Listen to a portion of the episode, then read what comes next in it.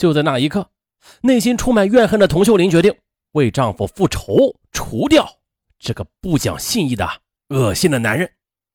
童秀林曾经想过很多办法为自己的丈夫讨回公道的，但是呢，熟悉法律的她明白，依靠法律的手段来解决问题显然是行不通的，因为自己的手里没有足够的证据，根本就打不赢官司的。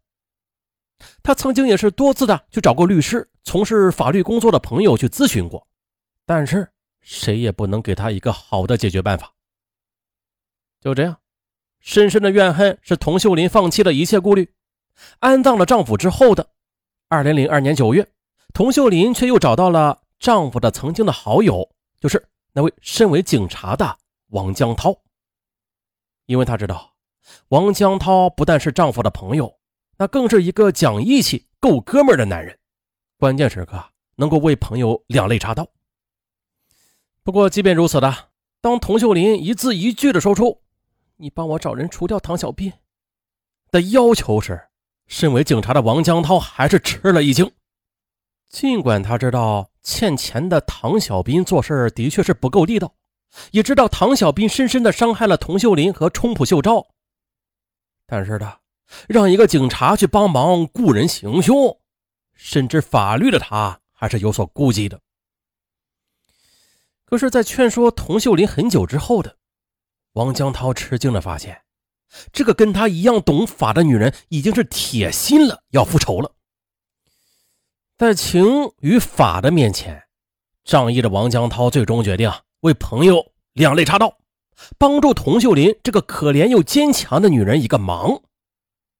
但是这话到嘴边，王江涛还是明确的说：“我可以给你介绍人，但是这个人吧，跟冲浦秀昭也认识，你们自己谈，这一切就跟我没有关系了。”王江涛认为，他只是给朋友牵针引线而已，自己并没有去实施犯罪，所以牵扯不到自己。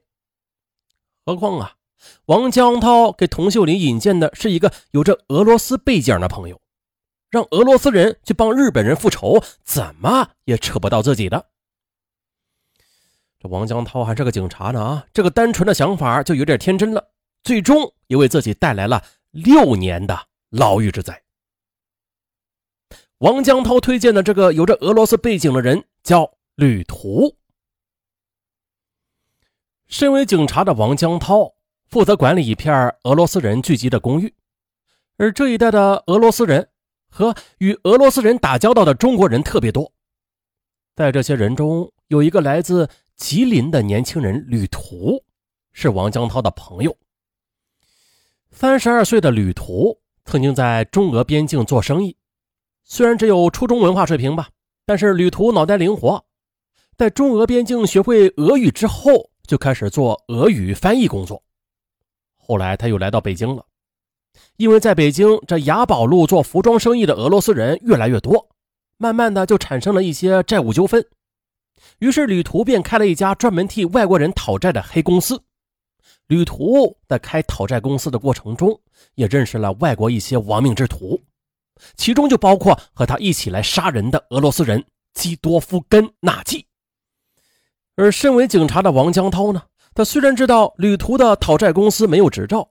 但是仍然经常的让旅途来配合他的工作，所以，在童秀林找到他帮忙雇凶杀人的时候，王江涛一下子就想到了旅途这个亡命徒。二零零二年十一月的一天，童秀林再次给王江涛打电话，此时他正与旅途在一起呢，王江涛便让童秀林来找他，就这样，童秀林通过王江涛就认识了旅途。童秀林见到旅途之后，王江涛也谨慎的就起身说：“啊你们自己谈吧，我走了。”说完的，转身的就离开了他们。他这目的啊，就是为了撇清责任。在旅途居住的公寓里，童秀林把自己想找人杀了唐小斌的想法跟旅途说了，并且把冲浦秀昭和唐小斌之间的关系也说了一些。旅途说。可以找个俄罗斯的人来帮着办这事儿并问童秀林：“唐小斌有没有保镖啊？”童秀林跟他说：“啊，唐小斌应该没有保镖。”于是童秀林很快的就跟旅途商量好了，以三十万元的价格，请旅途雇佣俄罗斯人季多夫将唐小兵给杀掉。随后，童秀林就开始筹钱了。童秀林向旅途提供了一张唐小兵的照片，并且告诉旅途一些关于唐小兵的情况。之后，童秀林又支付给旅途二十一万元的人民币。另外，王江涛手里还有童秀林的一万元美金。童秀林让旅途跟王江涛要一万美金，凑足了三十万元人民币。旅途拿到钱之后，并没有着急办事，这让童秀林有些着急了。二零零二年十二月初的，童秀林打电话询问这旅途什么时候办事啊？旅途答应说春节前一定啊办利索。听到旅途信誓旦旦的承诺，童秀林于二零零三年三月放心的去了日本。他想趁着旅途杀人之机，把日本公公婆婆的事情料理完毕，然后再轻松的回国自首。但是呢，童秀林回到日本之后。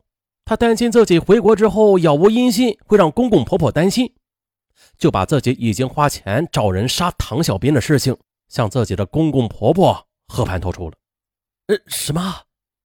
冲浦秀昭的父母一听，这儿媳竟然出如此下策，他们自然是不同意童秀林这种做法，狠狠地训斥了童秀林一番，劝童秀林尽快的回国阻止旅途他们。无奈之下的。二零零三年六月的，童秀林回到北京，找到了旅途，说不让旅途杀唐小兵了，并要求旅途退还已经给的杀人款。但是呢，对于旅途这样的亡命之徒来说，已经到手的钱，他怎么可能会再拿出去呀？于是呢，旅途信誓旦旦的又说了：“唐小兵这种人渣该死，你就别管了，我一定会给你办好的。”哎呀眼看不可能从旅途那儿要回钱来了，余恨未消的童秀林只好作罢。而在此之前的旅途并没有动手，直到二零零四年的年初，童秀林把旅途约到自家的楼下，再次让旅途还钱，但是旅途却坚决不还。在整个二零零四年，童秀林多次去找旅途让他还钱，但是旅途每次都说。你别管了，这种人该杀，我一定会尽快办好的。童秀林最终也是知道了，像旅途这种人要钱是很难很难的。童秀林干脆的把旅途给他单独联系的电话卡给扔掉了。他想，既然拿不到钱，那就顺其自然吧。可是，让童秀林没有想到的是，二零零四年十二月五日深夜的，旅途却突然给童秀林打来电话了，让他。下楼见面，在童秀林的楼下，旅途跟童秀林说：“唐小兵死了，用手枪干的，用了六发子弹，你就放心吧。”原来，拿到童秀林送来的钱之后呢旅途就找到了曾经的生意伙伴基多夫·根纳季。这个四十三岁的基多夫，他身高是超过一点八米，满脸的络腮胡，灰白头发，高鼻梁，曾经当过兵。身材十分健壮，据旅途称，他在俄罗斯有黑社会背景的，并且经常帮中国人在俄罗斯讨债，也曾经在旅途的雇佣之下成功的追过债。从童秀林的口中，旅途了解到，唐小兵十分喜欢狗，而且还经营着一家犬舍，旅途就在狗的身上打起了主意。基多夫因为身材魁梧，相貌堂堂。也就摇身的变成了南斯拉夫驻华大使。为了不引起唐小兵的怀疑，这旅途呢和基多夫先租了一辆切诺基，又到建国门的附近偷了一个使馆的车牌。两人买了铁锤，基多夫还带了手枪。二零零四年十二月一日下午的，旅途和基多夫来到唐小兵的犬舍，旅途向唐小兵介绍说。这位大使要给自己的女朋友挑只好狗，一听挑狗，唐小兵自然是来了兴趣，二话没说就上了旅途的车，驶向远在郊区的犬舍。唐小兵坐在车上，不时的和旅途聊着天当车驶到河北省三河市燕郊工业园的一条僻静的公路上时，还在侃侃而谈的唐小兵突然觉得后脑一阵剧痛。刚才那个风度翩翩的大使手中竟然拎着一柄铁锤。